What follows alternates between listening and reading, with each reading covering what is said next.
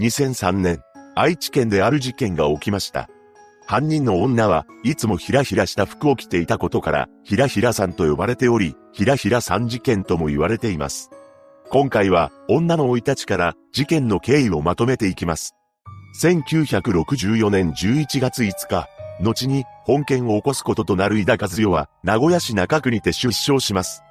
両親、4歳年上の姉の4人家族であり、父親は水道修理業を営んでいました。ただ、裕福と言えない家庭だったそうで、母親は派手な格好をしては家を開けていたと言います。そんな母親に嫌気がさしたのか、井田が小さい頃に父親は出て行ったようです。そんなわけで母子家庭となったわけですが、井田は小学生の頃から不登校気味で、たまに登校すると奇抜な格好で現れ、同級生は怪げに思っていました。さらに、井田は勉強に全く無関心であり、同級生の目があっただけで、何よ、みんなよ、と怒鳴り散らしていたそうなのです。その後、中学に入ると落ち着いたのか、意味もなく怒鳴ることはなくなり、物静かで清楚になっていきました。とはいえ、授業中にピカピカに磨いた爪をじっと眺めており、ハイヒールを履いて遊びに出かけるようになります。中学を卒業すると、進学や就職はせずに、スナックやホステスでアルバイトを始めたようで、25歳まで夜のお店で働いていました。しかし、そこから本件を起こすまでの間、彼女が働くことはなかったのです。というのも、以前働いていたお店で知り合った男性に、毎月17万円をもらい、それとは別に、小さい頃に出て行った父親が、岐阜県で霊媒師として成功し、井田に仕送りを毎月10万円振り込んでいたそうなのです。そうして何もせずとも毎月27万円の収入があった井田は1993年精神的に不安定になってしまいます。それは井田が飼っていた愛犬が命を落としたことにショックを受けたからでした。また、1999年には父親が入院したと聞き、井田はすぐに父親の元へ駆けつけています。そして父親が退院すると彼が住む岐阜まで毎月訪ねていました。これは小さい頃、父親に甘えることができなかったため、尋ねていたようですが、彼女はここで父親に十分甘えることはできなかったのです。なぜなら、父親にはすでに愛人がおり、身の回りの世話をしていたからです。そして父親の愛人に嫉妬を募らせた間は、2002年、とんでもない行動を起こします。なんと、父親の家に乗り込んで、愛人の衣装を焼き払ってしまったのです。そんな異常行動に父親は顔色を変えて怒り、仕送り額を30万円に増やすのを条件に、今後一切の出入りを禁じています。父親に拒絶された間は、何気なく入った本屋で、解剖などの本を見つけ、次第にあらぬことを考えるようになっていきました。それは、人を手にかけてみたいというもの。しかし、そんなことは実際にできるはずがなく、井田の屈折した思いは集めていた人形へと向けられ、数十体の人形のパーツをバラバラにするなどの機構をしていたのです。またこの頃、近所でも評判のトラブルメーカーとなっており、自分で猫を飼っているのにもかかわらず、近所で猫を飼っている家に押しかけては、うちの庭でお宅の猫が小便をして臭いなど、怒鳴り込んだり、近所の子供がうるさくしていると、すかさず文句を言ったりしていました。そんな井田は、毎日決まって午後になると、ひらひらした服を着て赤い自転車に乗っており、近所では、ひらひらさんというニックネームで呼ばれていたそうです。そして2003年3月30日、その日、井田は用事を済ませ、仮眠を取っていました。その際彼女は、次の思考を巡らせていたのです。誰も自分の相手をしてくれない。どうして私だけがこんな目に遭わなくてはならないのだろう。そして、かねてから抱いていた屈折した思いを現実のものとするため、ひらひらさんと呼ばれた女、井田和代は、世間を震撼させる事件を起こすのです。この日の午後7時頃、井田は刃物をタオルに包み、カバンに入れ、赤いレインコートを着て、赤い自転車で外出します。井田が狙っていたのは、幸せそうなお嬢さん風の若い女性だったそうで、名古屋市東区の大曽根方面へ向かいました。それから50分後、井田は名古屋市北区東水切町4丁目で思い描いていた二人の女性を見つけます。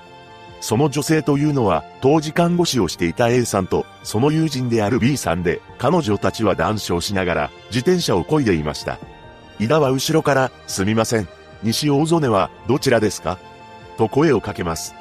A さんと B さんは聞き慣れていない地名を聞いてくるサングラスをかけた赤いレインコートの女に顔を見合わせました。すると井田はいきなり刃物を取り出し、A さんの腹部めがけて突進していったのです。突然の出来事に混乱しながらも A さんは必死にその場から逃げていきます。ただ B さんは動転してしまい、声が出ずに立ちすくんでしまいました。そして井田は今度は B さんまでも襲いかかろうとしますが、B さんはとっさに自分の自転車を井田の方へと倒し、全力で逃げ出します。B さんが逃げた際、振り返ると、恐怖の光景が目に入ってきました。井田がずっとこちらを見ているのです。そして井田は、来るな。と言い放ち、自分の足元に落ちていた B さんのカバンを拾い、自転車で走り去っていきました。その頃、現場から逃げていた A さんは、150メートルほど離れた実家へとたどり着いていましたが、玄関先で倒れてしまいます。すぐ病院に運ばれますが、2日後に帰らぬ人となってしまったのです。その後、井田は自宅でテレビのニュースを見ていましたが、自分がやったことに対し手応えを感じておらず、物足りなさを感じていました。そして4月1日、井田は前回と同様、刃物をタオルにくるみます。今度は白のカーディガンを着て白のカチューシャをつけました。そして赤い自転車に乗り、次はお金をたくさん持っていそうな通行人を標的に決め、物色を開始したのです。井田は名古屋市畜作入身通り一丁目の路上でシャネルのバッグを持った当時22歳の女性 C さんを見かけます。この女性に目をつけた井田は刃物を取り出し C さんのバッグを奪い取ったのです。その後、井田は乗ってきた赤い自転車で立ち去りました。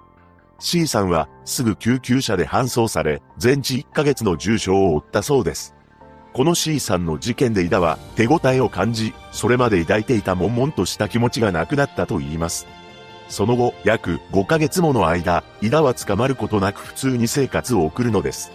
しかし、8月27日、次の事件のきっかけとなる出来事が起き、井田は犯行を決意します。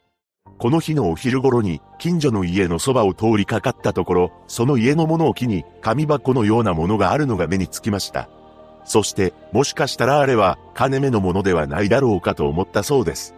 その日の夜、井田は昼間に見た紙箱のようなものが気になってしまい眠れず、気づくと赤い自転車に乗っていました。そうして8月28日、深夜2時15分、昼間に見た家に侵入したのですが、間もなく通報されてしまい、駆けつけた警官によって逮捕されています。この時の井田は、厚化粧で、ネグリジェ風のひらひらの白いワンピースに、ハイヒール姿だったと言います。それと同じくして、井田が侵入した現場から30メートルほど離れた住宅でも、ある騒動が起きていたのです。何でも、その家の庭には、切り刻まれた人形が6、7体放置され、赤いハイヒールやサンダル、クッション、シーツ、マニキュア、食べかけのパンなど、大型のゴミ袋9個分のゴミが散乱していたと言います。これは後に、井田が放置したものであると判明するのです。そして井田の自宅を調べたところ、B さんのキーホルダー、C さんのバッグや財布、凶器である刃物、無数の人形が発見されました。その後、完全な責任能力が認められた井田は、2006年2月24日、無期懲役の判決が下され、弁護側検察側ともに控訴せず、刑が確定しています。ひらひらさんと呼ばれた女が起こした本事件。井田は取り調べにおいて、相手が自分より幸せそうなら誰でもよかった、と供述しています。